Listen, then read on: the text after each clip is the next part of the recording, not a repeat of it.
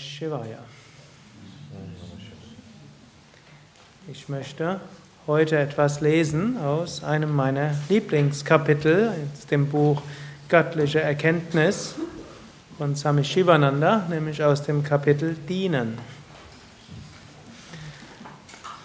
Lese ich relativ in letzter Zeit nicht mehr so häufig, aber früher habe ich es immer am ersten Samstag der vierwöchigen Yogalehrerausbildung gelesen. Gut, seitdem wir hier jeden Monat eine Yogalehrerausbildung haben, lasse ich dann manchmal ein paar Monate aus. Und es gibt ja auch andere Weisen zu sprechen über Dienen, über Karma-Yoga. Und ich fange einfach mal an. Der göttliche Plan zur menschlichen Entwicklung ist Arbeit. Liebe zu Gott und Dienst für den Menschen sind das, ist das Geheimnis wahren Lebens. Der Sinn wahren Lebens ist Dienst und Opfer. Das Leben ist zum Dienen da, nicht zur Selbstsucht. Bringe Opfer, erfülle deine Pflichten vollständig und aufrichtig. Die Vorteile für dich folgen dann automatisch. Halte dein Leben zum Dienst an anderen bereit. Je mehr Energie du aufwendest, um andere zu erheben und ihnen zu dienen, umso mehr göttliche Energie wird dir zufließen. Diene, du wirst herrschen. Diene den Menschen mit göttlichem Bhava. Der Krebs der Individualität wird verschwinden. Das sind wichtige Grundlagen des Yoga. Und ich glaube, unter den, ich habe manchmal den Eindruck, unter den heutigen Yogis klingt das manchmal ein bisschen unmodern. Hm? Viele Leute gehen den Yoga-Weg, um so ein bisschen rauszuziehen. Hm? Und diejenigen, die das Kapitel nicht gehört haben, sind vielleicht ein bisschen zusammengezuckt. Der göttliche Plan zur menschlichen Entwicklung ist Arbeit. Wir hoffen alle, der göttliche Plan zur menschlichen Entwicklung ist. Ein sehr ruhiges, meditatives Dasein, wo wir hoffentlich hm, irgendwann in der Lage sind, unsere täglichen Pflichten zu reduzieren, dass wir vielleicht gemächlich, schreitend über den Boden gehen, öfters mal jemandem zunicken, tief in unser Herz hinein hören, was wir so wollen. Hoffen, dass wir einen Ort finden, wo alle Leute nett zu uns sind. Und dann kommen wir in einen ganz besonderen Meditationsraum, hm, wo alles schön und öko und so weiter ist. Dort setzen wir uns hin und aber leider geht das alles nicht und deshalb, wir würden ja Gott verwirklichen, wenn die anderen ein bisschen netter wären, wenn wir weniger Arbeit hätten, wenn wir etwas gemächlicher schreiten könnten und dann wäre alles einfacher, oder? Und hier Swami Shivananda schreibt, der göttliche Plan zur menschlichen Entwicklung ist Arbeit. Hm? Gut, ist jetzt nicht mit gemeint, dass man da jetzt von morgens bis abends schafft, um viel Geld zu verdienen. Aber sagt schon, wir entwickeln uns, indem wir dienen. Gut, und jetzt viele sagen, ja, jetzt hat dienen, jetzt sagt er dienen. Ich habe mich jetzt gerade von zu Hause los geeist. Und mein Mann würde das sicherlich sagen, du hättest mir dienen sollen am Wochenende. Das klingt ganz gut. Und meine Eltern finden das auch und meine Kinder. Hm? Und jetzt bin ich eigentlich schon mit einem halb schlechten Gewissen hierher gekommen und kaum liest er das, so, ist das Gewissen wieder zu drei Viertel da. Hätte ich vielleicht doch zu Hause bleiben sollen. Das sind manchmal Fragen, die man hat. Dienen, Arbeit. Oder mein, mein Chef hat mich gebeten, an diesem Wochenende in der Firma zu sein. Ich habe gesagt, nee, vor zwei Monaten habe ich ausgemacht, dieses Wochenende mache ich frei, da fahre ich zum Haus Yoga Vidya. Oder manche haben ihre Schüler eine Woche lang, noch schlimmer, hm, zu Hause, hm, dort mit stellvertretenden Yogalehrern, die hm, man nie so weiß, wie gut die das machen, ob nachher die Kurse noch voll sind, wenn ich zurückkomme und so weiter. So, und jetzt sitze ich hier dort und lese, der göttliche Plan zur menschlichen Entwicklung ist Arbeit. Gut, Arbeit ist natürlich ein weiter Begriff und dienen ist auch ein weiter Begriff. Dienen schließt natürlich auch Familienangehörige ein, aber dienen beschränkt sich nicht auf Familienangehörige. Arbeit heißt jetzt nicht einfach im gewinnzielorientierten Unternehmen viel Geld verdienen zu wollen, obgleich das dem jetzt nicht widersprechen muss, wenn man anschließend das Geld für was Gutes nutzt und dann gute Spenden gibt oder hm, gut, man kann so vieles mit Geld machen, hm, was gut wäre. Aber es ist eben das Grundprinzip hier ist, man lebt, um zu dienen. Und das ist so wie ein großes Gelübde. Patanjali erwähnt es an einer Stelle das Mahavrata, das große Gelübde, das wir ablegen können. Das große Gelübde kann sein, mein Leben sei zum Dienen für andere da. Das ist ein großer Vorsatz, den man sich fassen kann. Ich will da sein, um anderen zu helfen und zu dienen. Es gibt auch das Lagu-Vrata, das, den kleinen Vorsatz. Man nimmt sich vor, jeden Tag bewusst etwas Gutes für jemand anderes zu machen. Das hat sich dann zum Pfadfindermotiv entwickelt. Jeden Tag eine gute Tat. Das ist ja schon mal durchaus mal was Gutes. Jeden Tag eine gute Tat, die man vom Herzen her macht. Natürlich, jeder Mensch macht von morgen bis abend irgendwie gute Taten. In einer gewissen Weise. Hm? Gehört das irgendwo zum Menschsein dazu. Aber die kleine gute Tat heißt, wir machen es ganz bewusst. Gut, und die weitere, diese Einstellung, die wir haben, mein Leben sei zum Wohl anderer da. Ich will in meinem Leben etwas Gutes bewirken. Und wenn es Macha wird, kann man sagen, und alles, was ich tue, sei dazu da, anderen zu helfen und zu dienen. Das ist eine Umstellung der wie können wir sagen, Umstellung der Sichtweise. Viele Menschen heute haben ja eine andere Sichtweise. Dort sagt man jetzt, man muss das sogenannte Work-Life-Balance kursiert immer wieder und man kann schon fast keinen Podcast mehr hören, ohne dass über Work-Life-Balance gesprochen wird.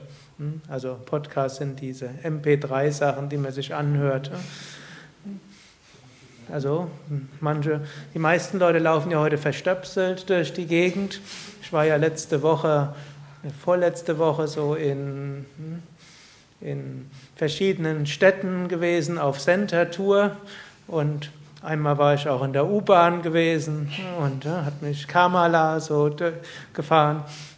Also nicht sie an der, aber sie hat mich dort durchgelotst und irgendwo, ich glaube, die Hälfte hatte irgendwie Stöpsel im Ohr, soweit ich gesehen habe. Man kann dort hm, Musik hören, man kann aber auch hm, zum Beispiel Podcasts hören, zum Beispiel einen Yoga Vidya Satsang Podcast, hm, den ich übrigens da nicht höre. Mantras schon. Und, und dabei wird, wird man auch alles mögliche Tipps und so weiter, wird viel von Work-Life-Balance gesprochen. Und dann sagt man, es gibt Arbeit und es gibt Leben. Das sind komische, komische Vorstellungen, als ob Arbeit und Leben unterschiedlich sind. Wir können aber sagen, alles, was wir machen, sei, also anstatt dass wir jetzt künstlich irgendwelche Unterschiede aufbauen, sagen wir, alles sei zum Dienen an anderen da. Und wenn wir anderen dienen, dann wird gleichzeitig etwas getan für unseren spirituellen Fortschritt. Gleicher Versuch, alles zu trennen, gibt es ja nicht nur eben in der sogenannten normalen, sogenannten Welt, sogenannt da draußen, hm? sondern Menschen, die in Ashram kommen, die sagen dann auch, hm? ich brauche Zeit für mich hm? und dann als nächstes und brauche Zeit für Sadhana und dann auch noch, irgendwann kommt auch noch, und jetzt muss man leider auch noch was tun im Ashram. Und glücklicherweise nur eine Minderheitsmeinung, aber es, manchmal kommt das in Menschen irgendwo in den Kopf rein. Und andere, die merken, ja, eigentlich, wenn ich jetzt so trenne und sage, ich brauche meine Privatsphäre und ich brauche das und ich brauche das, und dann wird es schwierig, dann hat man wieder künstlich etwas auseinanderdividiert. Wenn wir aber sagen, wir sind, egal ob, wo wir sind, Aber wir sind da, um anderen zu helfen und zu dienen. Und alles, was ich mache, kann dafür helfen und dienen. Und natürlich hilft es, ist jetzt keinem geholfen, wenn jemand nachher nur am Zahnfleisch kriecht und nichts mehr zu geben hat. Wenn wir tun auch unsere Praktiken, Asana, Pranayama, Meditation, nicht nur für uns selbst. Für manche, ich muss mal was für mich tun. Das ist sowieso die Frage, wer ist ich? Für wen tue ich das? Für mich? Das sind wir wieder einer schwierigen philosophischen Frage. Wenn wir sagen, ich tue das für mein höchstes Selbst, gut, das höchste Selbst ist sowieso immer da. Wenn ich das jetzt tue für meinen rechten großen C oder für was sonst, ist auch wieder schwierig. Man kann das letztlich sagen im Sinne von, ich tue es für mich, aber nicht für mich als für mich, sondern ich tue es, um anschließend besser dienen zu können. Ich helfe anderen, äh, ich, ich, tu, ich helfe mir selbst, um anderen helfen zu können. Ich schlafe nicht für mich, sondern ich schlafe für andere. Denn angenommen, man schläft, äh, angenommen, man schläft drei Nächte hintereinander, nur vier Stunden, hm, es sei denn, jemand ist gerade in einer Hochenergiephase, dann wird er nachher ungenießbar. Also muss man zum Wohl anderer hm, nachts ausreichend schlafen. Genauso, wenn man absolut blass aussieht, da kann man auch wenig bewirken. Also muss man zum Wohl anderer raus an die frische Luft. Es ist auch niemandem damit gedient, wenn man irgendwo so depressiv irgendwo rumhängt. Hm. Also zum Wohl anderer hm, sorgt man sich um sich selbst. Das kann auch und ist auch niemandem mit gedient, wenn man dort irgendwo, ich muss dir helfen und unbedingt muss ich dir helfen. Ja, was kann ich für dich tun? Und alle fliehen vor einem. Also man braucht Prana, also macht man Pranayama zum Wohl anderer. Wir halten die Luft an, nicht für uns selbst, sondern für andere. Wir stellen uns auf den Kopf, nicht für uns selbst, sondern für andere. Und es kann sogar sein, dass jemand mal ins Kino geht, zum Wohl anderer. Man kann auch sagen, hm, hm, wenn man mit Partner oder Partnerin ins Kino geht, hilft der Beziehung. Wenn die Beziehung okay ist, dann geht es einem gut, Partner geht es gut, und dann kann Partner anderen mehr helfen und ich kann es auch mehr helfen. Also zum Wohl anderer pflegt man auch seine Beziehung. Wenn man das nämlich vernachlässigt und nachher Liebeskummer hat, ist auch schwierig, dann anderen zu helfen. Also er merkt, letztlich muss man sich doch um sich selbst mit kümmern, aber die Einstellung ist eine andere. Und es ist eine Einstellung, die dann nicht, wo man sich nicht abtrennen muss. Und so können, einige auch sagen, ja, zum Wohl meiner pflegebedürftigen Eltern bin ich an diesem Wochenende bei Yoga Vidya.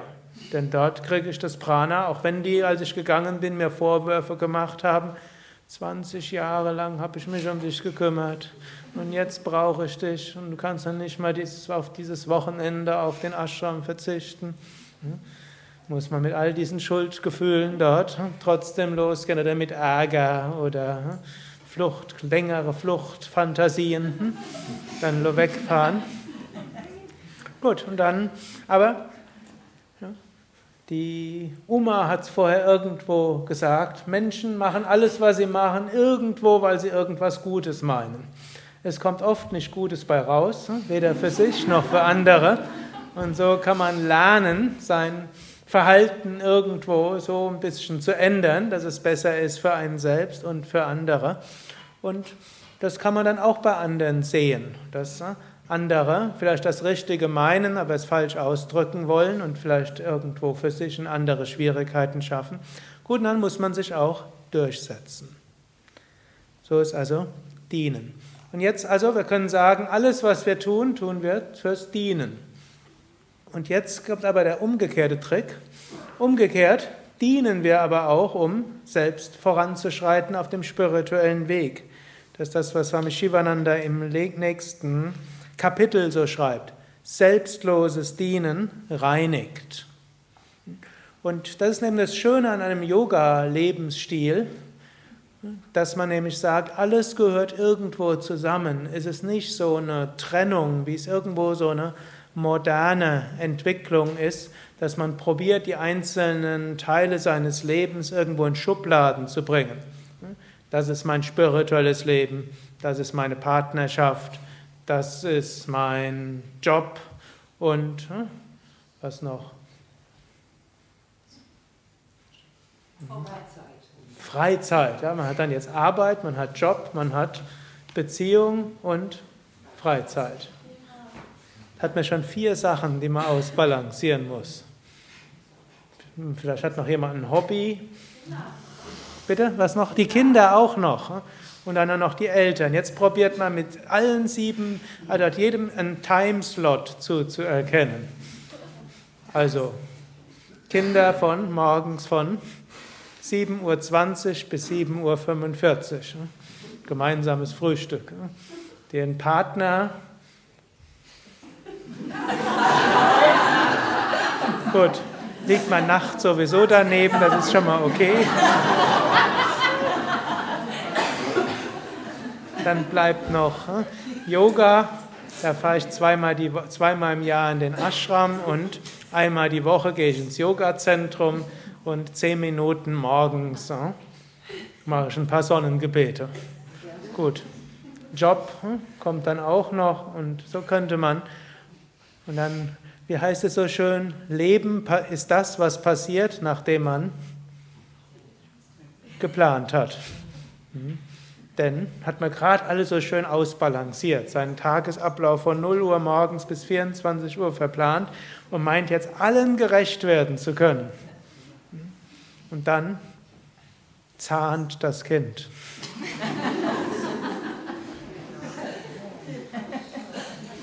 Dann kommt die Ehefrau nach Hause und sagt, wir müssen mal reden.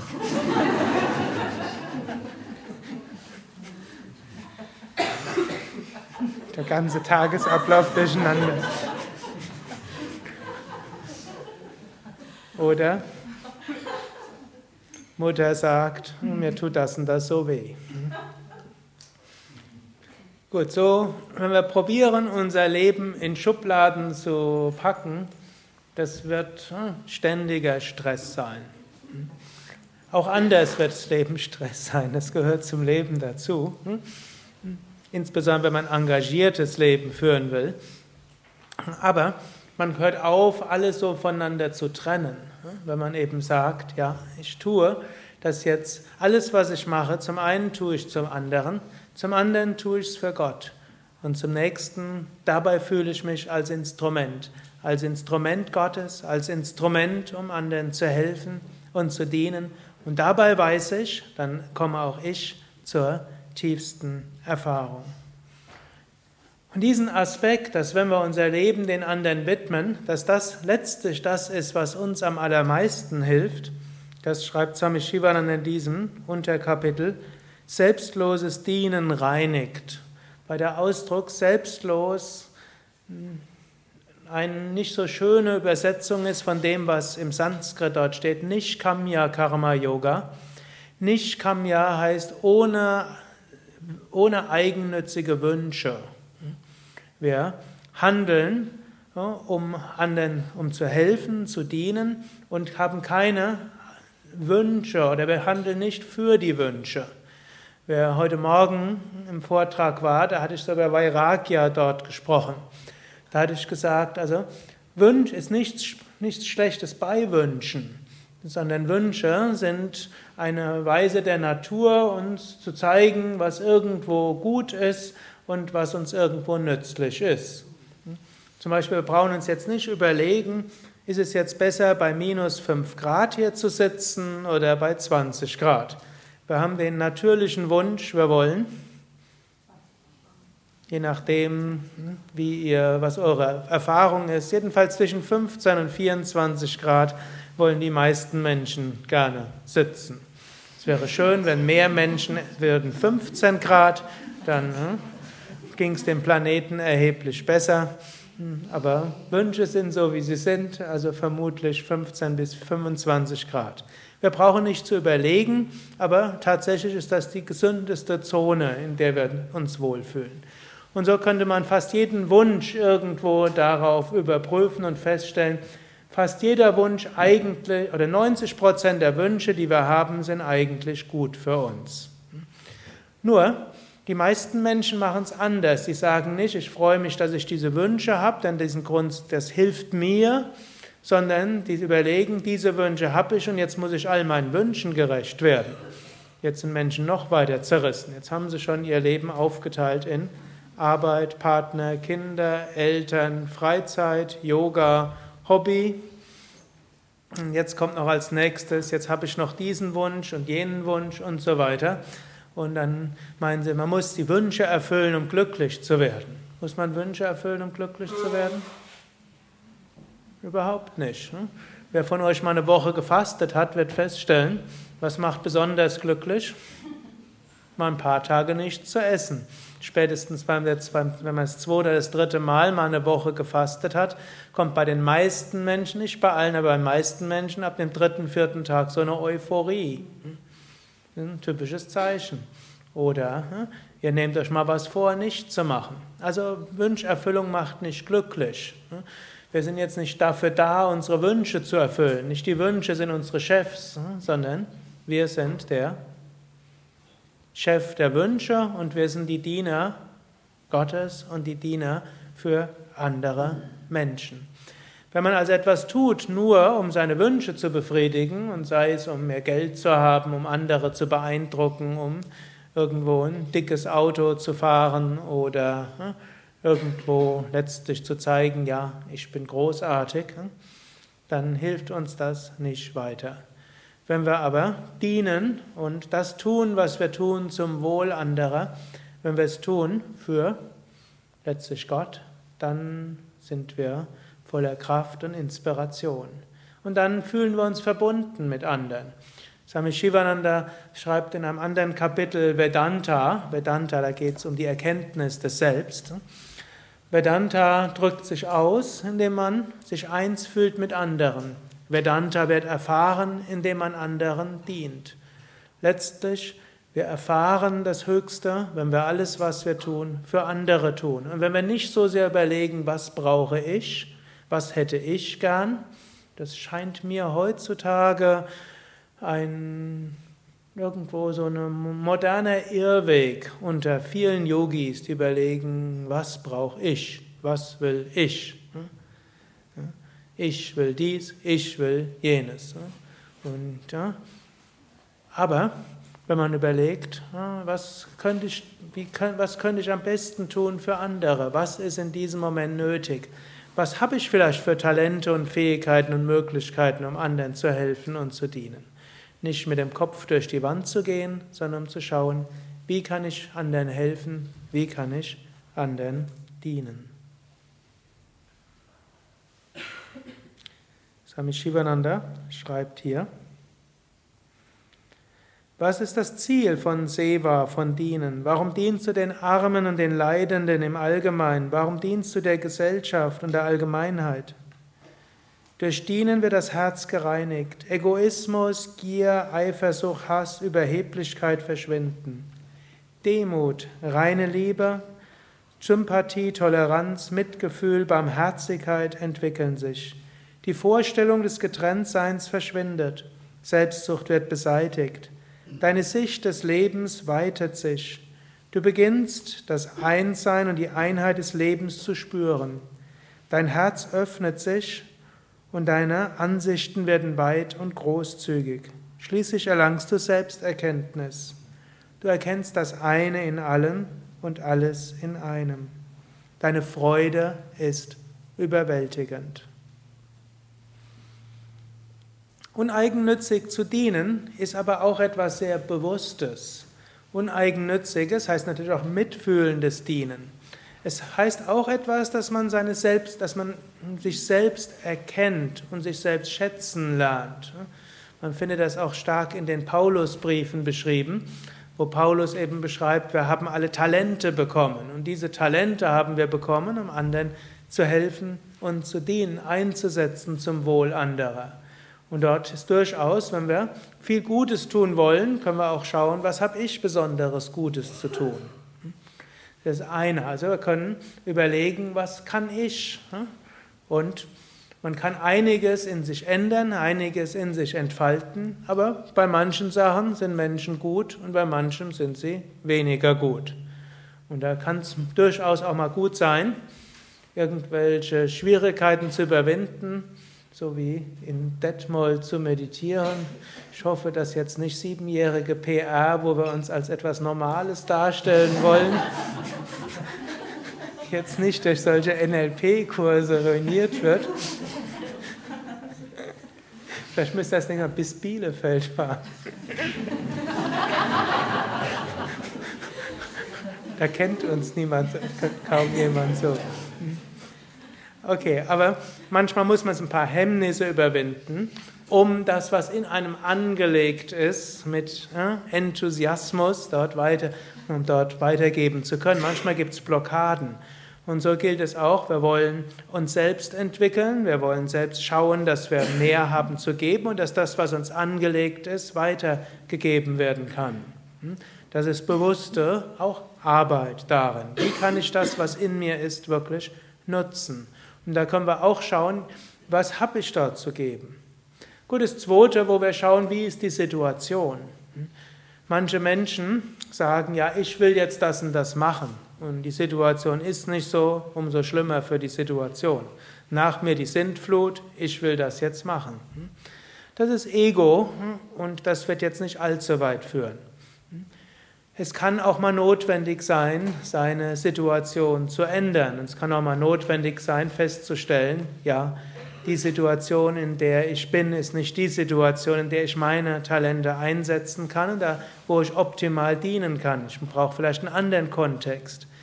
Aber wir müssen schauen, machen wir das ständig und rennen wir dann ständig irgendetwas hinterher? Oder rennen wir ständig weg? Oder vielleicht Stütz, bringen wir alle möglichen Leute in Probleme, nur weil wir denken, ich will das und das. Und dann sollen sich die anderen drum kümmern. Also es ist eine Bewusstheit auch der Situation und es ist eine Einfühlsamkeit dort. Gut, ein nächster Aspekt ist auch Einfühlsamkeit in die Menschen, mit denen wir zu tun haben. Menschen um uns herum sind unterschiedlich. Den einen brauchen wir bloß schief anzugucken und dann wird er denken, was hat er gegen mich? Hm? Jemand anders gucken wir vielleicht nicht an und dann fühlt er sich absolut gekränkt. Jemand anders geben einen kleinen Hinweis, dass irgendwas nicht so ist. Der versteht überhaupt nichts davon. Jemand anders muss man sehr klar sprechen. Andere Menschen sind vielleicht eher Künstlertypen. Wenn man die zu sehr strukturieren will, dann hm, springen die im Quadrat oder hm, schweben weg oder man hat nur Ärger mit denen. Hm. Aber andererseits, wenn man vier Künstler hat, die alle so mehr oder weniger flatterhaft sind und man der Einzige ist, der es dann ausbadet hm, und dann immer wieder dazwischen springt, muss man auch überlegen, ist das die effektive Weise, wie ich mich einsetzen kann oder reibe ich mich damit auf. Also es ist nicht so einfach. Und dann gibt es ein weiteres Gesetz, Je mehr man probiert, es all, irgendwo allen Menschen irgendwo gut zu berücksichtigen umso, und versucht, mit Menschen so umzugehen, wie es ihnen entspricht, umso mehr wird man feststellen. Was wird man feststellen? Auf der einen Seite gibt es manchmal tolle Momente und oft tolle Momente, aber dann wird man immer wieder feststellen, es gelingt einem nicht so ganz. Menschen ändern sich, man selbst ändert sich und man versteht die Sache nicht richtig. Die anderen Menschen verstehen sich ja auch nicht richtig. Man kann ja manchmal fragen, wie hättest du es denn gern oder was meinst du, wie ich mit dir umgehen sollte? Und dann macht man das und nachher sind sie erst recht beleidigt. Und manchmal hm, gelingt das sehr gut. Und deshalb muss man das auch wieder mit Demut machen mit Demut. Wir wollen es machen, so gut wie wir es können. Das ist auch ein Abenteuer. Und das ist schön, Menschen in ihrer Besonderheit irgendwo anzuerkennen und mit jedem ein bisschen anders umzugehen. Und diejenigen von euch, die Kinder haben, mehr als ein Kind wissen, selbst die, die genetisch gleiche Mutter und Vater haben, sind auch wieder anders, oder? Ich bin mit zwei Geschwistern aufgewachsen, jeder ist anders. Und das Lustige ist auch, wir alle drei haben ganz unterschiedliche Ansichten, wie unsere Eltern uns erzogen haben. Mein jüngerer Bruder hat meine Eltern ein bisschen als autoritär erlebt. Ich fand, die waren ausgesprochen laissez-faire. Manchmal musste man sich dann auch, musste ich mich dann durchsetzen und notfalls, hm, ich habe meine Mittel dann gehabt, hm. aber meistens war ich relativ äh, freundlich. Nur wenn ich was wollte, dann habe ich es halt auch gekriegt. Bei meinem jüngeren Bruder der hat andere Erfahrungen gehabt, gleiche Eltern. Hm unterschiedliche Kinder und die sind vermutlich nach ihrem besten Wissen und Gewissen unterschiedlich mit umgegangen. Also Menschen sind unterschiedlich, wir wollen unterschiedlich mit Menschen umgehen, aber mit der notwendigen Demut, denn wenn wir annehmen, wenn wir nur ausreichend freundlich und gut einfühlsam und geschickt das machen, dann gibt es keine Konflikte, dann werden wir enttäuscht werden. Ein Jesus ist ans Kreuz genagelt worden. Von Buddha sind, nach mindestens nach einigen Geschichten, gegen Buddha wurde mindestens ein halbes Dutzend Mordanschläge verübt. Nach einer Theorie ist er zum Schluss an einem solchen dann gestorben. Irgendwas Vergiftetes. Aber wir wissen natürlich nicht, ob es stimmt. Nach anderen Theorien war das nicht so gewesen. Aber es gibt so in mindestens manchen Traditionen diese Geschichten. Gegen Swami Shivananda gab es einen Mordanschlag. Er auch bei ihr, ihr, wurde immer wieder kritisiert für vieles, was er gemacht hat, auf Deutsch unterrichtet, Frauen in Ashram zugelassen, Frauen Hatha Yoga unterrichtet, sogar Frauen Sanyas gegeben in einem Männerkloster und Kastentrennung im Ashram konsequent aufgehoben. Menschen von hohen Kasten mussten ausgerechnet die Niederkasten Arbeit machen und äh, Dafür wurde er kritisiert, denn es gibt ja auch Smritis, also nicht Yoga Vidya Smritis, sondern Manu Smritis, wo da ein paar Sachen drinstehen, die dem entgegenstehen würden. Aber Swami Shivananda hat sich auf die Bhagavad Gita bezogen und da war es ein bisschen anders. Und nach später haben ihm selbst die Traditionalisten Recht gegeben und haben zugegeben, ja, auch das, die traditionelle Spiritualität musste, äh, musste erneuert werden. Und dann muss man auch wissen, bei allem Dienen, hm, verschiedene Eigenschaften sind in uns drin, aber je nach einem selbst muss man schauen, welche ist da. Und das will ich jetzt gerade ein paar Minuten so die sieben astrologischen Planeten dort kurz erwähnen, was einem ein paar Denkanstöße geben will. Es gibt zum einen den Mars. Und als jemand, der dient, braucht man auch das Mars-Prinzip. Maß heißt Dinge angehen. Maß heißt kämpfen. Maß heißt auch sich durchsetzen. Natürlich, wenn wir kämpfen, im Yoga meinen wir immer unter Beachtung von physischer Gewaltlosigkeit, also nicht, dass er da was falsch versteht, aber manchmal muss man sich auch durchsetzen und manchmal muss man in Kauf nehmen, dass man auch mal die Gefühle von anderen verletzt und manchmal muss man im Kauf nehmen, dass andere haben einen nicht gut behandelt und jetzt um der guten Sache willen muss man jetzt auch äh, etwas tun. Häufiger nimmt man aber das Maßprinzip, um aus einer Komfortzone rauszugehen, etwas zu unternehmen, etwas Neues zu machen und loszulegen. Und da weiß man, hm, eines der Maßprinzipien ist da der Widder. Man wird sich auch öfters mit den Hörnern an der Wand verfangen dann soll man sich nicht gegen den Architekten schimpfen, der die Wand errichtet hat, sondern weiß, das gehört zum Maßprinzip dazu. Obgleich gerade dann, wenn das Maßprinzip aktiv ist, wird man sich auch über alles Mögliche beschweren und schimpfen. Das gehört dann auch zum Maßprinzip dazu. Man sollte es nur nicht überhand werden lassen. Nächstes Prinzip ist das Venus-Prinzip. Venus ist dann das, die Schönheit, das Künstlerische, das äh, Angenehme, das Freundliche, das Liebevolle. Das ist als nächstes wichtig. Ne? Jemand, der immer nur das Maßprinzip hat, ne? irgendwann ist er einsam. Es braucht das Venus-Prinzip und Schönheit und die Künste und Liebe und Freundlichkeit und auch mal nachgeben und auch mal gerade und gerade zu lassen. Und das kann man hm, vieles machen und dann ist diese Liebe und dieses annehmende Lieben. Das nächste ist das Merkur-Prinzip. Merkur-Prinzip ist das Verbindende. Merkur war der Götterbote. Sowohl in der griechischen Mythologie, die indische Astrologie, wie auch die griechische gleichen sich da recht stark bei den Planeten. Bei den Tierkreiszeichen nicht so ganz, aber bei den Planeten. Merkur, der Verbindende, letztlich die Kommunikation. Merkur heißt dann sprechen. Manchmal kann man Menschen helfen, indem man ihnen zuhört.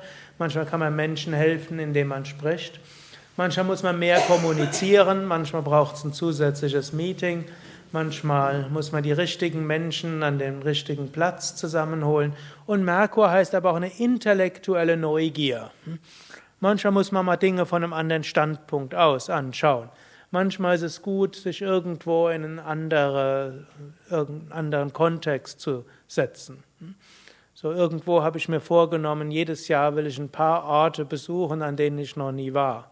Gut, zum einen fällt mir das leicht. Jedes Jahr werden neue Yoga-Vidya-Zentren gegründet und so habe ich sowieso immer ein halbes Dutzend dort. Aber ich will auch irgendjeden ja an irgendeinem Ort unterrichten, der außerhalb von Yoga Vidya ist und normalerweise probieren auch irgendwo im Urlaub hinzufahren, wo ich noch nicht war und ein Buch lesen, was ich noch nicht gelesen habe und über irgendeinen Meister lesen, den ich noch nicht kenne und äh, irgendwo über ein Gebiet etwas lernen, was ich bisher nicht kannte, auch wenn es mit Yoga gar nichts zu tun hat.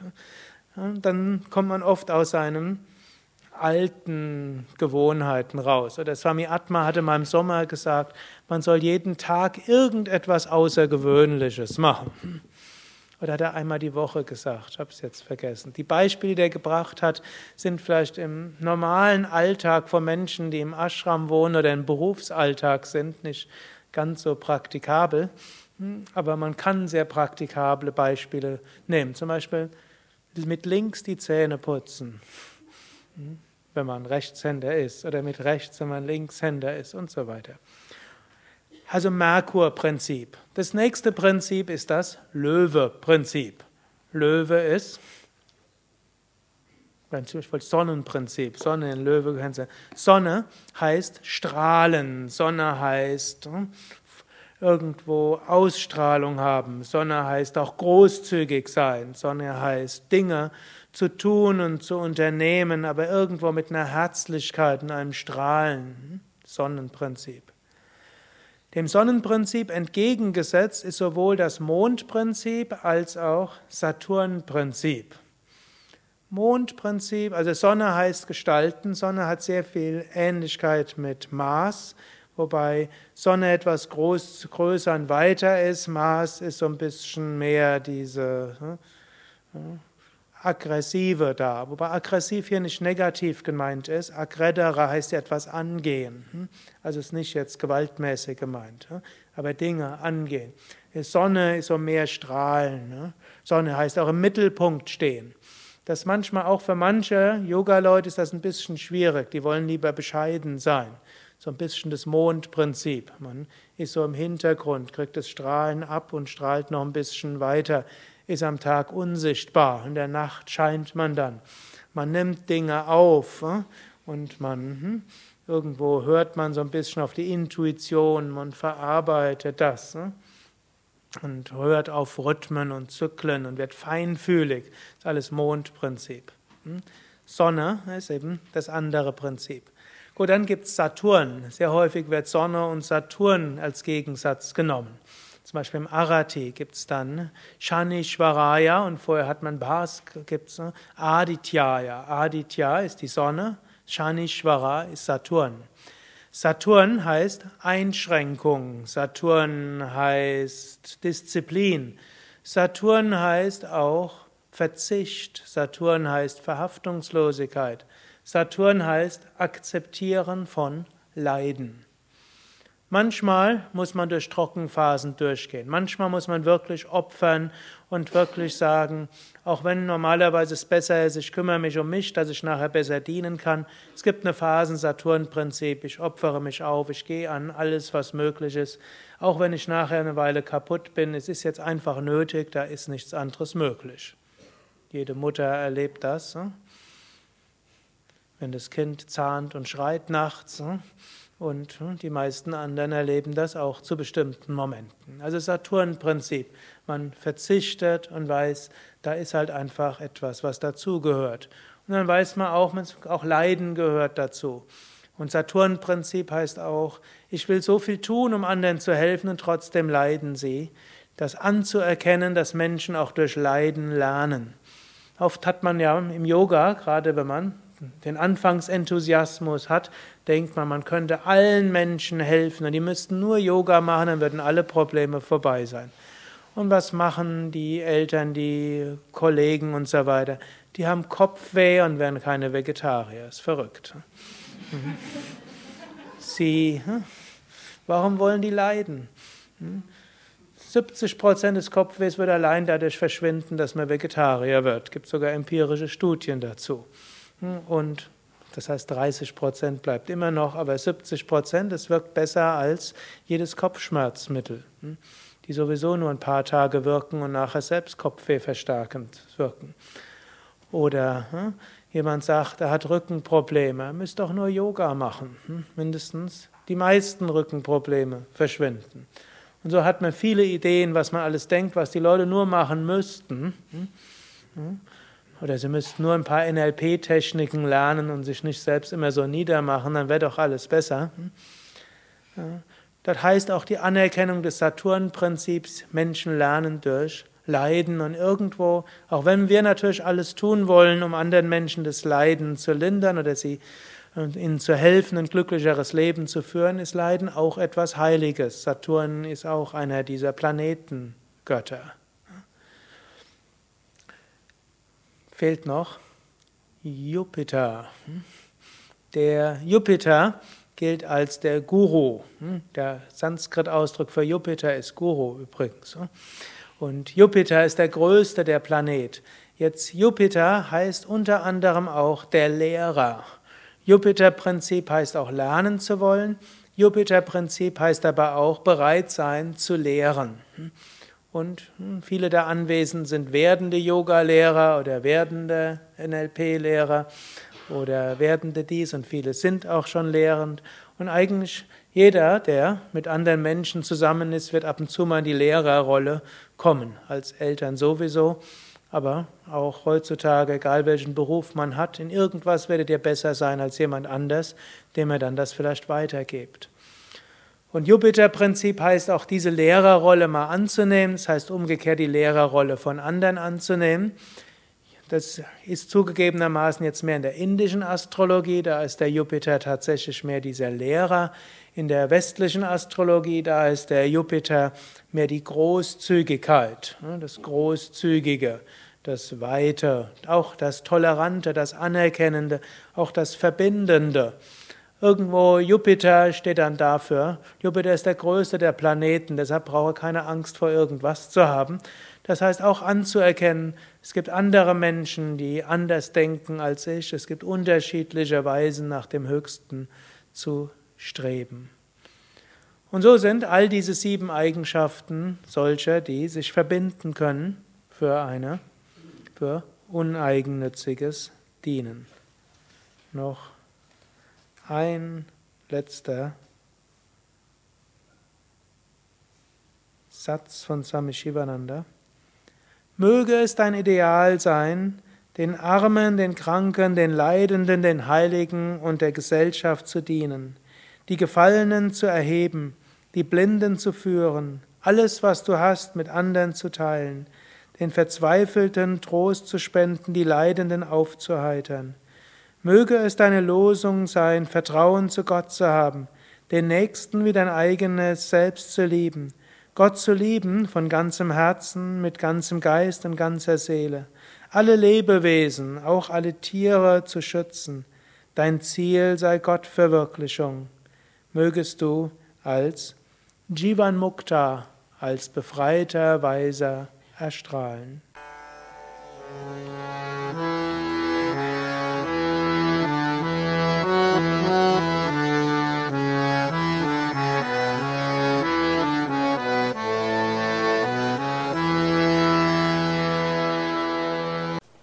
Dies war also die aktuelle Ausgabe des Yoga Vidya Satsang Podcasts, präsentiert von www.yoga-vidya.de